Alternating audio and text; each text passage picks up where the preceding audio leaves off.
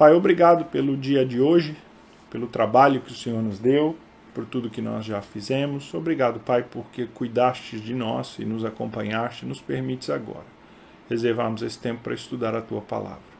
Assim, ó Deus, nos abençoe, nos dirige com a compreensão por meio do teu Santo Espírito e edificação para compreendermos, ó Deus, a mensagem do profeta, aquele povo naquela época e aplicarmos de maneira correta, devido à nossa vida, para edificar, para glorificar o Senhor da nossa vida, que é Jesus Cristo. Assim, ó Pai, nós oramos. Em nome de Jesus. Amém. O profeta Jeremias, ele viveu no tempo da destruição de Jerusalém. Ele viveu ali por volta do ano 586, nós vimos, ele vem logo depois de Jeremias, ele foi contemporâneo, desculpa, de Isaías, ele foi contemporâneo de Abacuque, de Naum, de Sofonias e também dos profetas Ezequiel e Daniel que profetizaram no exílio. Abacuque, Naum e Sofonias foram seus contemporâneos de profecia ali em Judá, também em Jerusalém. Mas ele foi o profeta, de certa maneira, que mais se destacou nesse período. E aquele a quem, pelo menos segundo os registros que nós temos, ah, recebeu o maior número de oráculos, né, o maior número de instruções da parte ah, de Deus. O que nós sabemos é que Jeremias foi chamado por Deus ainda muito jovem, ele mesmo disse: Senhor, eu sou uma criança, eu sou jovem, e Deus diz: Não, vai, porque eu vou estar contigo, eu vou te acompanhar, ah, seja fiel, só diga o que eu te disser e não tema as pessoas. Ah, esse já era um anúncio de que a mensagem de Jeremias seria uma mensagem ah, dura e difícil de ser ouvida, uma mensagem de repreensão, de modo que Deus diz: Olha, o teu ministério vai se resumir neste símbolo aqui, que é o símbolo de arrancar, derribar, destruir e arruinar e também edificar e plantar. É o que está lá em Jeremias 1,10, quando Deus fala com o profeta e o chama para esse ministério. Este é o resumo do ministério do profeta, porque Deus sabia que. Uh, uh, não é que Deus sabia, né? Porque assim o Senhor estava o preparando para tudo aquilo que ele enfrentaria, deixando claro ao ministério, deixando claro a Jeremias que o seu ministério seria um ministério de profecias que primeiro falariam de juízo, de destruição, ah, de punição, disciplina de Deus, e depois então ele falaria das promessas ah, de Deus. Nós já vimos ah, que o, o, livro do profeta Jeremias pode ser dividido de diversas maneiras. Nós estamos utilizando uma divisão em 13 partes, sendo a introdução no capítulo 1, a conclusão no capítulo 52, ah, e assim, então, as demais, as demais ah, divisões. Nós tratamos na última aula da sessão, né, que vai dos capítulos 2 a 6, que é uma espécie de um resumo daquilo que Deus fala ao profeta e nós vamos seguir olhando essas profecias aí dos capítulos 10 a, a 25. Na semana ah, passada, né, na última aula, na, no último estudo, nós vimos que entre os capítulos 2 e 6, uma das figuras muito importantes é a figura do casamento, é a analogia que Deus faz ah, do relacionamento dele com o povo. Ah, e Deus usa esta analogia para falar que o seu povo é adúltero e até prostituto, que o seu povo é como uma esposa infiel, que não apenas se deu a outro homem, mas se deu a muitos outros homens, se prostituiu de certa maneira. Esta é uma figura forte, né? Mas que Deus usa. É uma figura que não é utilizada só pelo profeta Uh, Jeremias, Deus uh, chama o profeta Oséias, né, e usa o profeta Oséias para ser o exemplo pessoal disso na sua própria vida. Esta figura do casamento, esta figura, Deus está querendo realmente chamar a atenção do povo para o fato de que o povo é infiel ao Senhor. Uma das figuras importantes nesses primeiros capítulos é a figura de um poço roto, né, de um poço uh, que não tem água água boa para se beber. Então Deus diz que uh, o que o seu povo fez foi, tendo o poço de água viva, decidiu cavar um outro poço para dele tirar algo para saciar a sua sede, né? não estava saciado com a água viva, queria algo mais.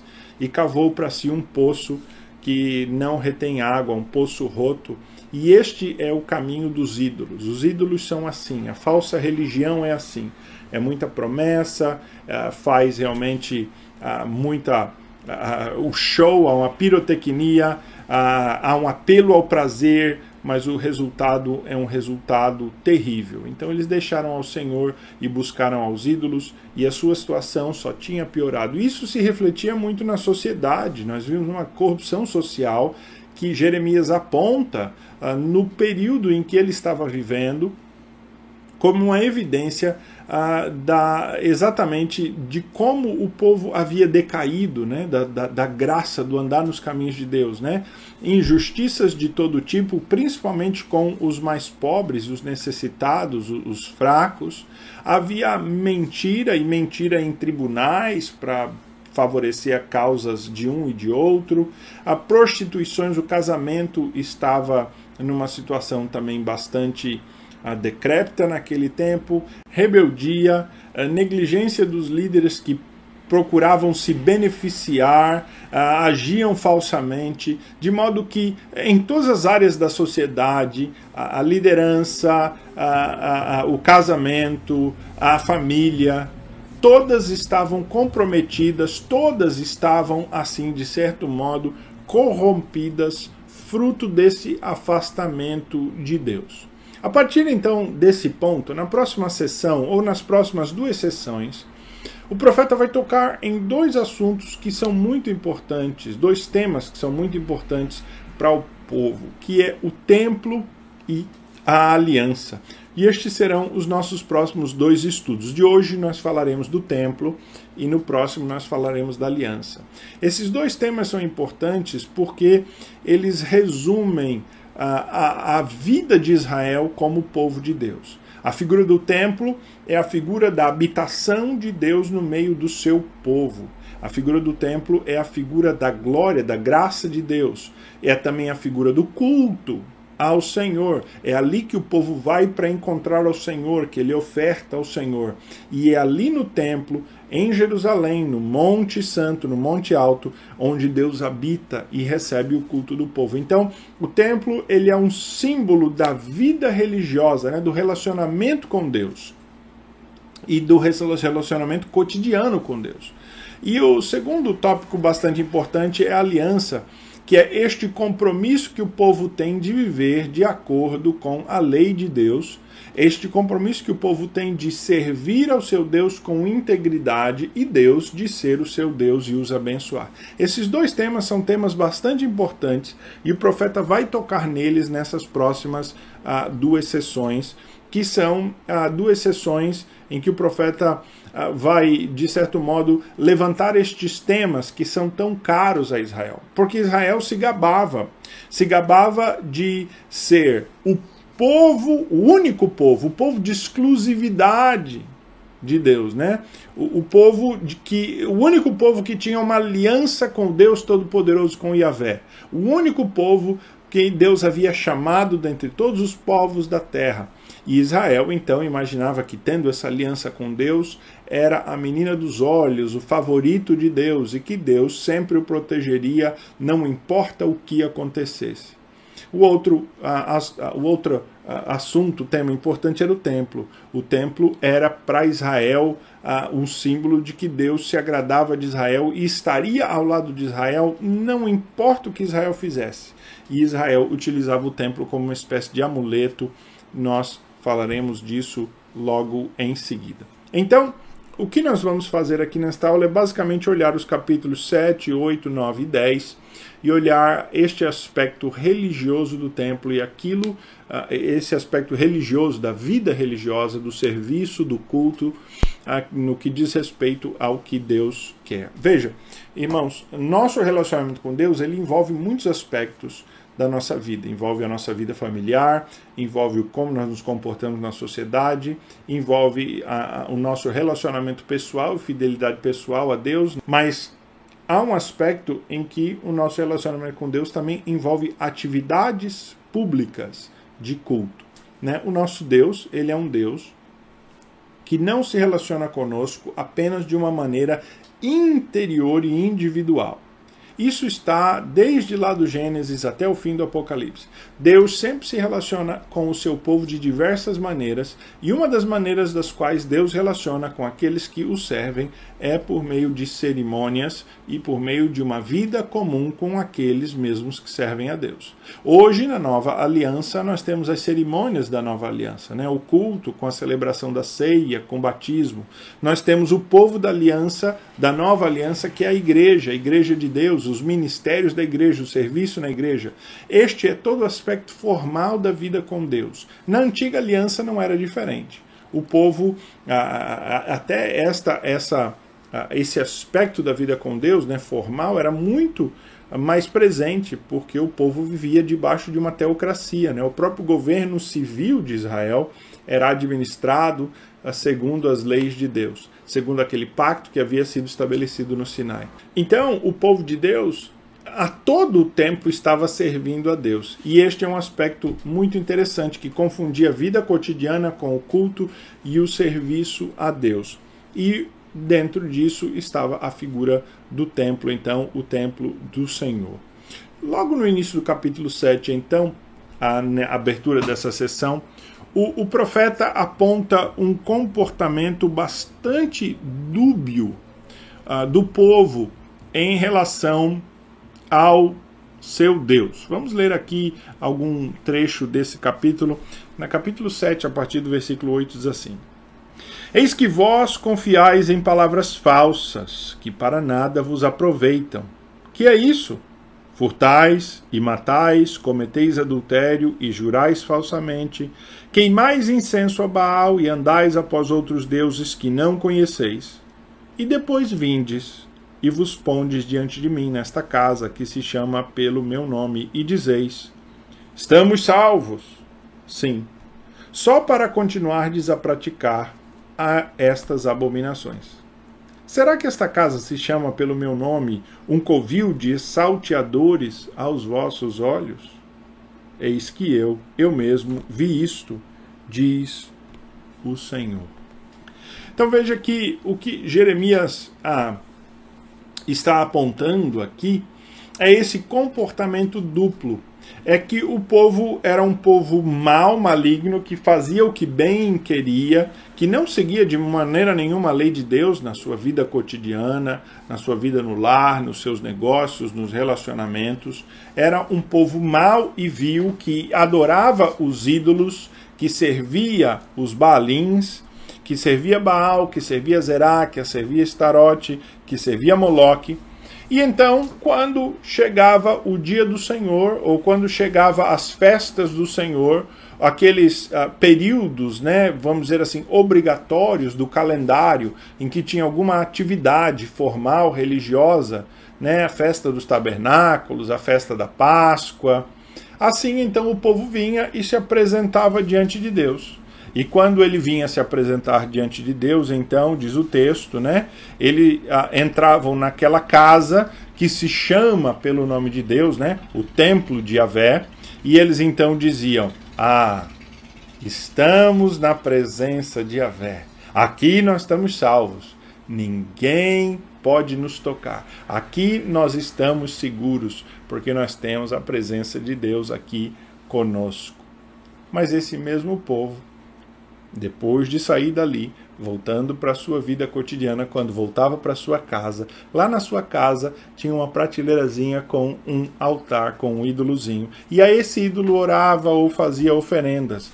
Olha o que o profeta diz lá no versículo eh, de número 18. Ele diz: os filhos apanham a lenda, ah, desculpa, os filhos apanham a lenha e os pais acendem o fogo, e as mulheres amassam a farinha para se fazerem bolos à rainha dos céus, e oferecem libações a outros deuses para me provocarem a ira. É o que Deus. Versículo 30, também do capítulo 7. Porque os filhos de Judá fizeram o que era mal perante o Senhor, diz o Senhor, puseram seus ídolos abomináveis na casa que se chama pelo seu nome, para a contaminarem.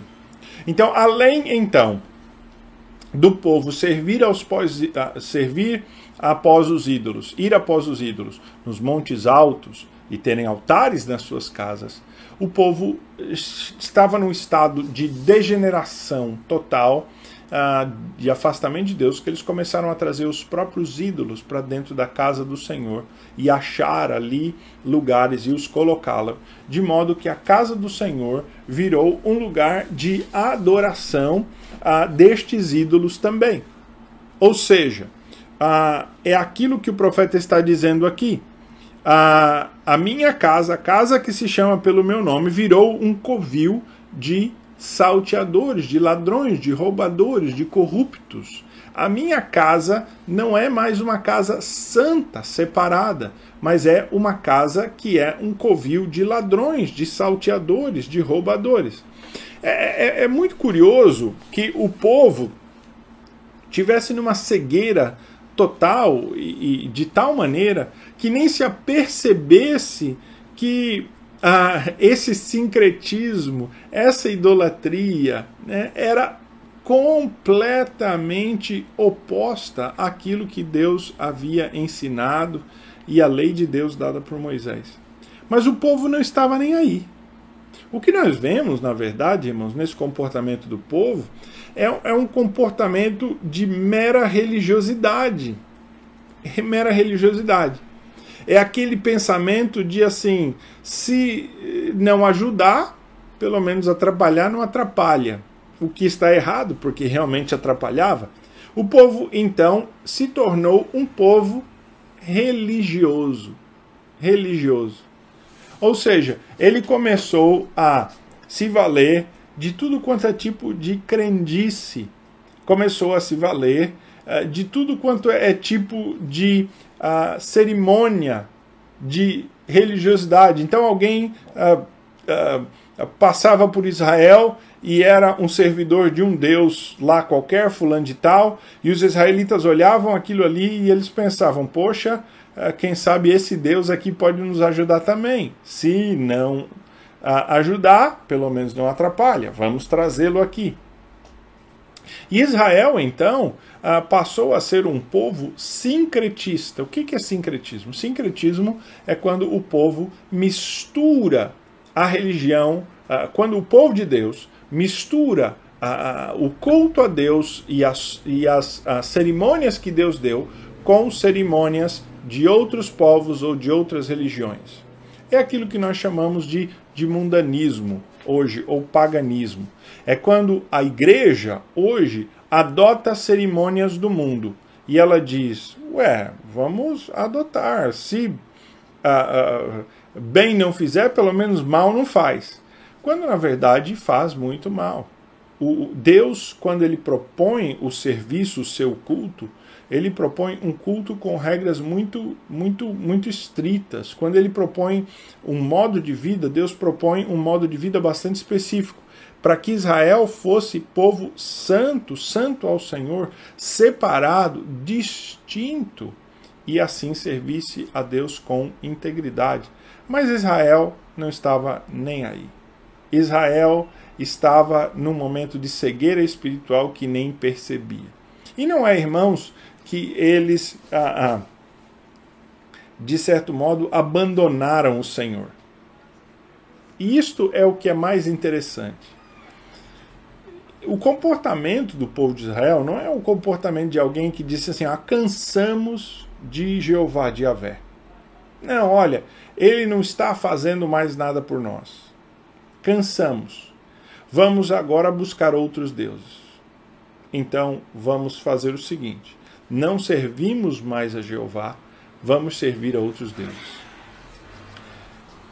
O que Israel praticava aqui era, continuando a se entender como povo da aliança, que é o tema que nós trataremos no próximo estudo, continuando a vir ao templo e servir a Deus e adorar e prestar o culto a Deus, continuando a se identificar como povo de Deus, povo de Jeová, também serviam aos outros deuses e tinham um comportamento paralelo ao que Deus queria.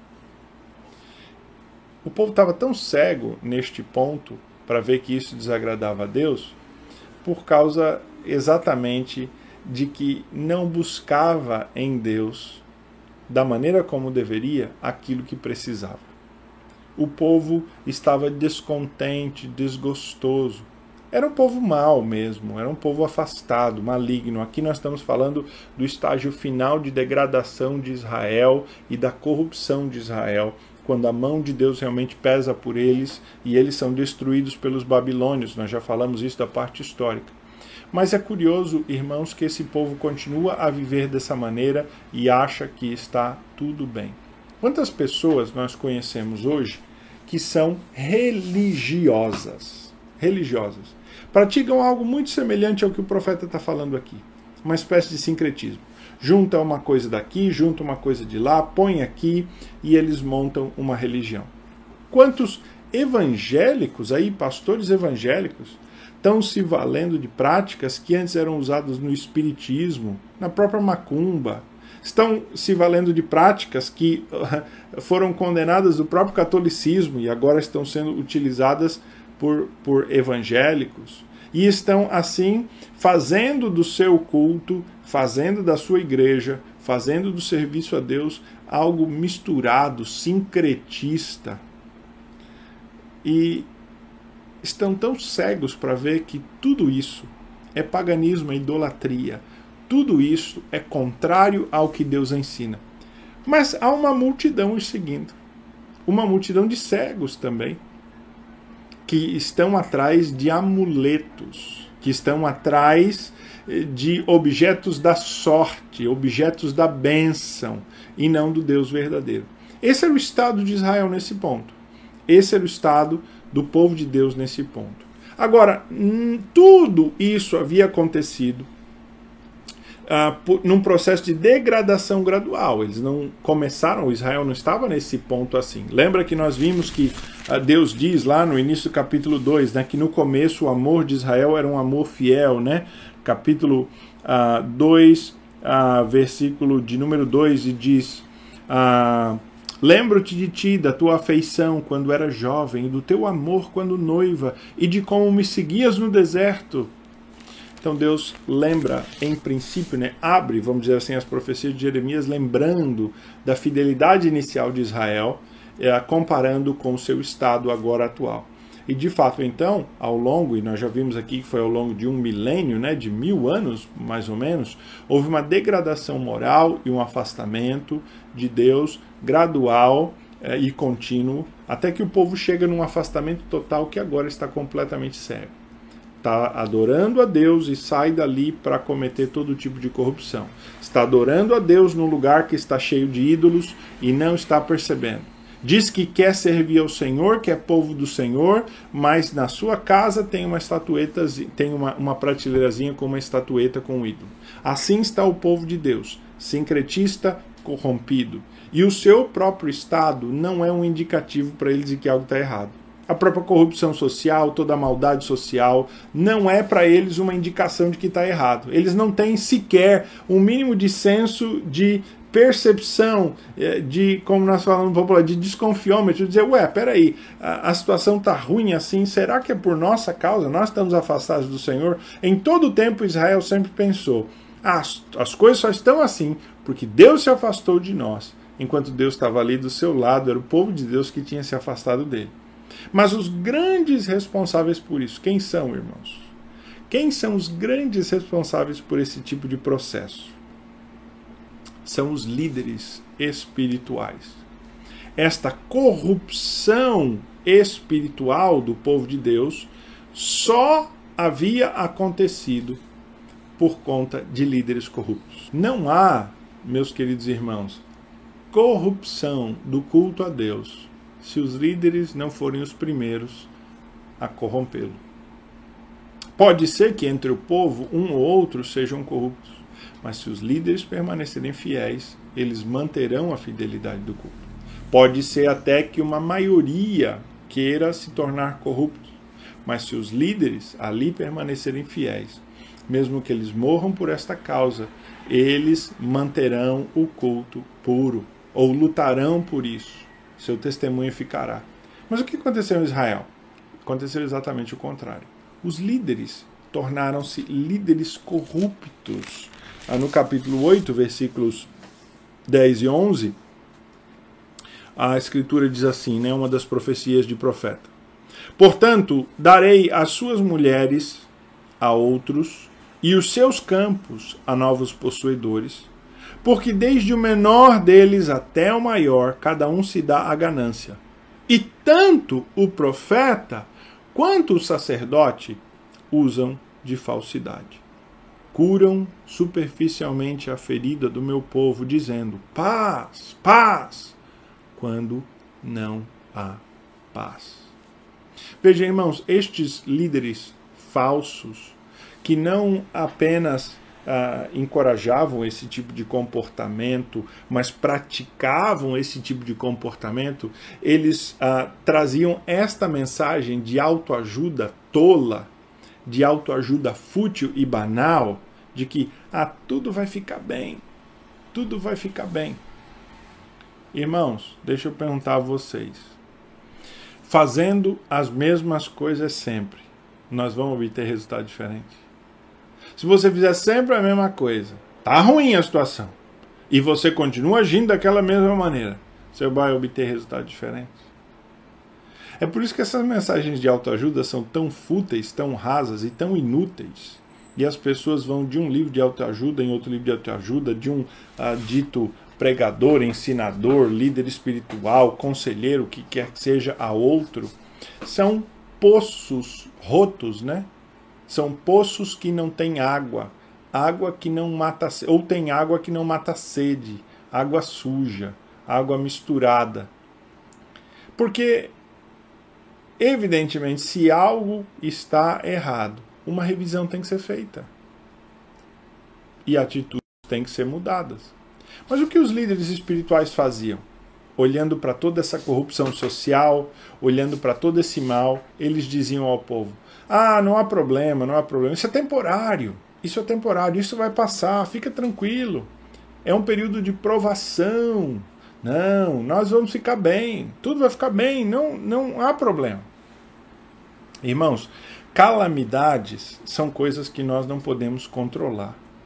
Mas a maldade se alastrando, a corrupção, a falsidade, a idolatria se alastrando, e estes homens de Deus dizendo: não, isso não é nada, calma, povo de Deus, vai passar, isso é um temporário. Irmãos, em tempos de caos social, os profetas, pregadores de Deus se levantam. Jeremias se levantou para apontar o dedo, sim, para falar a verdade dura mensagem, como nós vimos aqui, chamando o povo não só de adúltero, como de prostituto. Sim, mas falando a verdade. O povo não queria ouvi-lo, evidentemente, mas fala-se a verdade, continua-se a falar a verdade. Por isso que Deus disse a Jeremias: ser fiel, fale o que eu te falar, não tenhas medo do povo. Jeremias precisava continuar. E isto tudo toda esta maldade, evidentemente, partia então da liderança.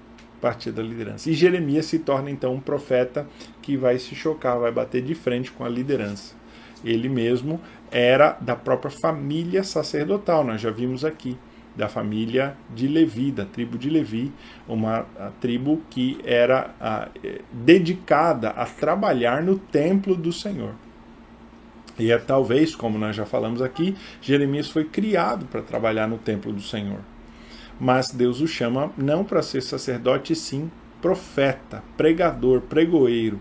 E Jeremias então ah, se torna um, um pregador ah, notório e notável não respeitado, nunca foi respeitado, né? nunca convenceu multidões, nunca foi ouvido por multidões, mas se tornou notável por causa que a sua mensagem era dura, era direta, vinha da parte de Deus. E ele não agradou o povo e principalmente desagradou os líderes e líderes religiosos. Nós já vimos, na, quando falamos da vida do, do profeta, que os líderes, né, os nobres, os líderes religiosos descontentes de Jeremias mandam prendê-lo né, e depois jogam num poço ah, porque eles ah, acham que Jeremias é um, é um pessimista. Porque eles ficam dizendo isso: paz, paz, paz. Tudo isso, irmãos, leva então o profeta há um contristamento. O profeta se contrista. Nós chamamos o profeta Jeremias né, de um profeta chorão. E o profeta Jeremias, então, ele, ele vê esse caos, essa maldade, ele vê que Deus irá punir o povo. E ele clama pelo povo, ele diz: Senhor, tem misericórdia, dá mais uma chance. Deus diz: Não, Jeremias, não intercedas pelo povo. Não intercedas pelo povo. Por que, que Deus diz isso para Jeremias, irmãos? Não intercedas pelo povo. Não intercedas pelo povo. Porque já chegou o limite da longanimidade de Deus. Agora Deus vai agir. Então Deus diz a Jeremias: Olha, Jeremias, esse teu pedido ele já foi atendido e ouvido ao longo, nós vimos aqui, acabei de falar, de um milênio. Eu tive paciência com este povo. Agora não mais. Agora é tempo de agir. Então o profeta, diante disso, ah, e, e, o próprio ah, ele mesmo percebe que o povo está obstinado, né? não, não se quebranta, não tem jeito mesmo. Então ele compõe dois lamentos que estão aí no Salmo e que nos ah, ah dão realmente, ah, antecipam o livro de Lamentações, que vem logo depois né, do profeta Jeremias, ah, mostrando que possivelmente ele realmente foi o seu compositor. Então ele lamenta, né? Ele diz: Ó, oh, se eu pudesse consolar-me na minha própria tristeza, o meu coração desfalece dentro de mim. Ah, Jeremias 8, 18. E então, depois no capítulo 10, há um outro, 18, de 9 a 2, e no capítulo 10 há um outro lamento do profeta Jeremias é sempre retratado como um profeta triste. Ah, é assim que a maior parte dos pintores o retrataram. Essa imagem cabisbaixo, ah, sisudo ou até chorando.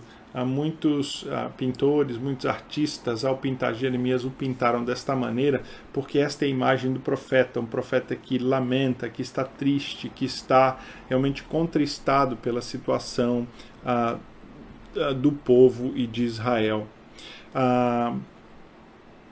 Ele é chamado por Deus para falar um povo duro, um povo que não ouve. Mas mesmo assim, Deus o leva a falar das grandezas de Deus, mesmo que aquele povo não fosse ouvir. E é por isso então que Jeremias faz um contraste entre o que os ídolos estão oferecendo e o que Deus oferece. De certa maneira, aí no capítulo de número 10, ah, há um contraste entre quem é Deus e quem são os ídolos. O que o Senhor faz e o que os ídolos fazem.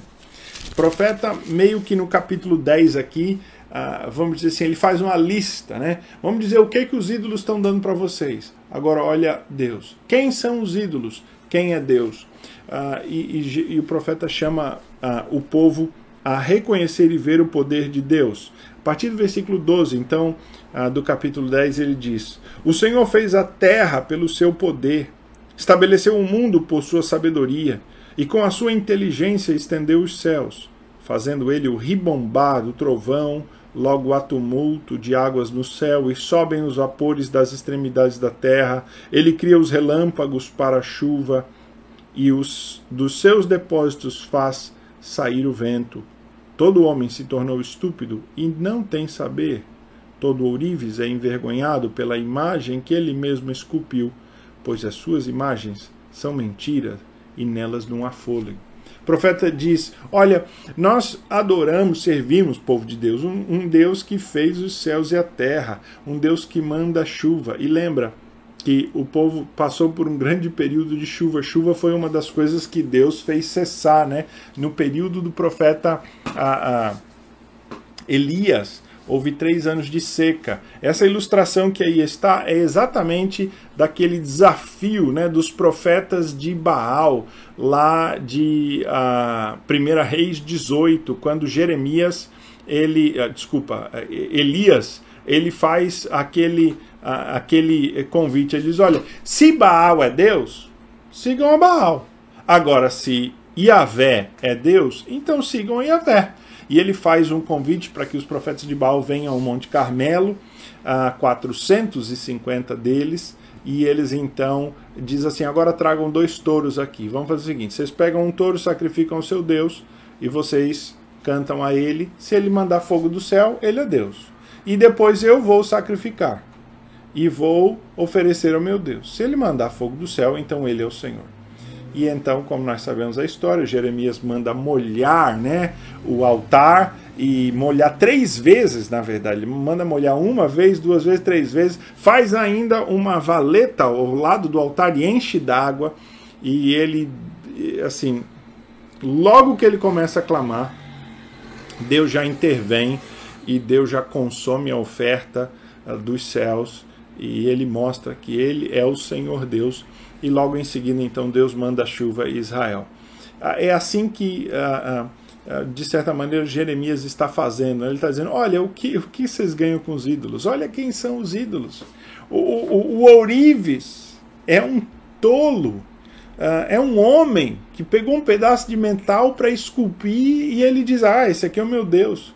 E vocês estão adorando esse pedaço de metal feito por um ourives, enquanto o Deus Todo-Poderoso, Criador dos céus e da terra, ele é o Deus de vocês. Irmãos, na verdade, toda idolatria é tolice, né? Toda idolatria é tolice. Quando alguém deixa o Deus verdadeiro, o Deus criador dos céus e da terra, para adorar um ídolo, ele está cometendo uma tolice. Mas a idolatria, ela sempre vem carregada de uma cegueira. Ninguém é necessariamente idólatra por consciência própria, né? Ah, você diz, não, é, eu vou adorar esse ídolo, mesmo que ele não exista aqui, mesmo que ele não, é, ele, ele, ele eu vou adorar esse ídolo. É, por que, que alguém se torna idólatra? Por duas coisas, irmãos. Ou por ganância, ou por descontentamento. São duas coisas que tornam alguém idólatra. Ou seja, alguém está bem sua vida está bem. Mas ele diz: poderia ter mais, né? Ah, este meu Deus só me deu isso, vou ver se eu consigo mais com outro. Ou o descontentamento algo acontece, talvez as coisas não estão muito bem, as coisas estão apertadas, e embora o Senhor nosso Deus tenha dito que Ele vai nos prover, mesmo em tempos difíceis, não com fartura, não com abundância, não com o que nós queremos, mas Ele dará o que nós precisamos. Mas aí nós, descontentes, dizemos: quem sabe em outro lugar eu vou achar algo melhor, e nos damos aos ídolos. São duas coisas que levam ao caminho dos ídolos, portanto. É a ganância o querer mais ou o descontentamento, né? o querer algo diferente. E estes dois pecados eles estavam no coração de Israel desde o começo, e Israel se deu aos ídolos. Deus os advertiu. Desde lá de Deuteronômio 6, quando ele diz, quando ele disse, você, quando vocês entrarem na terra de vocês e possuírem aquela terra, e ela der fartura e tudo estiver bem, e as coisas, e vocês tiverem casas cheias, e, e, comerem e se fartarem, então não se esqueçam do Senhor. E infelizmente foi exatamente isso que Israel, que aconteceu com Israel. Por que, que isso aconteceu com Israel, irmãos? Por causa de ganância, do querer mais, ou por conta de descontentamento. E quando essas duas coisas entram no coração do servo de Deus, então ele perde a noção do que é verdadeiramente valoroso, daquilo que tem valor. O que, que tem valor, irmãos? O que tem valor? O profeta chama a atenção ah, do povo no capítulo de número 8. Ele diz: Veja aí, a glória do Senhor é a maior possessão, é a maior posse que o povo de Deus tem. Ele diz assim: Desculpa, não é 8, não, é capítulo 9, viu? Está anotado aí errado. Pronto, já corrigimos 9, 23 e 24 diz assim: Assim diz o Senhor: Não se glorie o sábio na sua sabedoria, nem o forte na sua força, nem o rico nas suas riquezas, mas o que se gloriar, glorie-se nisto. Em me conhecer e saber que eu sou o Senhor e faço misericórdia, juízo e justiça na terra, porque destas coisas me agrado, diz o Senhor. Veja, irmãos, que a maior possessão, a maior posse, a coisa mais valiosa que um servo de Deus tem. É a sua aliança com Deus.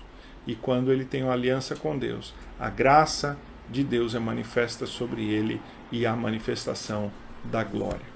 A glória de Deus, ah, que é um outro tema, um tema que nós podemos explorar em muito tempo, não é como a glória dos homens. Ela não se manifesta segundo as aspirações, ou segundo as projeções, ou segundo os desejos dos homens. A glória de Deus se manifesta muitas vezes de uma maneira até contrária e oposta às aspirações dos homens. Mas ah, a glória de Deus é a coisa mais preciosa aqui na terra que um servo de Deus pode ter. Ela se manifesta de muitas maneiras. Ela se manifesta em bondade, ela se manifesta quando nós somos sal e luz, ela se manifesta no, no, no, fruto do Espírito, ela se manifesta nas nossas famílias, nos nossos lares, ela se manifesta no caráter pessoal, ela se manifesta através de coisas extraordinárias que acontecem no nosso caminho, mas a glória de Deus ela acompanha os servos de Deus é, é, ela é a bênção, né? Quando a gente diz, ô oh, bênção, que bênção, a palavra bênção, do modo como nós usamos hoje, ela, ela de certo modo, ela representa, ela figura como essa ideia da glória de Deus, que é, uma, que é um tema tão importante na antiga aliança. E Israel se gabava disso porque uh, se gabava exatamente no templo, de dizer: ah, aqui é o templo do Senhor, templo do Senhor, templo do Senhor, estamos aqui, estamos salvos, Deus está habitando em nosso meio. Quando Deus estava ali no seu meio, mas a glória de Deus não está lá. Coisa curiosa, irmãos, é que Deus está também no inferno, mas lá não está a sua glória. Deus está onde Satanás está, vendo tudo, cuidando de tudo mas ali não está a glória de Deus. Onde a glória de Deus está, ali então é um lugar diferente. E nós manifestamos mais glória ou menos glória na medida em que nós servimos ao unigênito Filho de Deus. Ele é a plena manifestação da glória de Deus em nós. E eu quero terminar então com esse texto, um texto bastante conhecido, texto do apóstolo João. Tem tudo a ver com o estudo que nós estamos fazendo aos domingos pela manhã sobre o Senhor Jesus Cristo. João, capítulo de número 1, versículo uh, de número 14, quando o apóstolo João nos diz assim: E o Verbo se fez carne e habitou entre nós, cheio de graça e de verdade, e vimos a sua glória, glória como do unigênito do Pai a glória dos cristãos está em Cristo. O apóstolo Paulo vai falar isso, né? Aquele que glorie-se, glorie-se no Senhor, é no Senhor Jesus. O valor da nossa vida, irmãos, o valor do que nós temos está em Deus. Mas Israel estava insatisfeito com isso, estava descontente, foi ganancioso, quis mais e foi afastando-se de Deus. E embora ainda se gabasse né, de ter uma aliança com Deus do templo, nós vamos falar da aliança no próximo estudo, ainda assim, afastado de Deus, era corrupto e cada vez mais afastava-se, e assim também sua mente se cauterizava para que Israel pudesse, para que Israel cometesse todo tipo de, uh, de impropriedade cultural, né, de, de adorar os ídolos e tudo mais. Nós vamos encerrando assim então esse estudo da palavra e vamos encerrar com uma oração. Ó Pai bendito, Pai de graça, de amor, eu peço que o Senhor nos ajude a olhar para a nossa própria vida, de modo que nós eh, tenhamos consciência, ó Deus, pelo Teu Santo Espírito, daquilo que precisa ser mudado. Que o Senhor nos dê ouvidos atentos para que não haja em nós essa, essa contumácia rebelde, esta ignorância, ó Pai espiritual, ah, como Israel teve assim nos ajuda, ó Deus.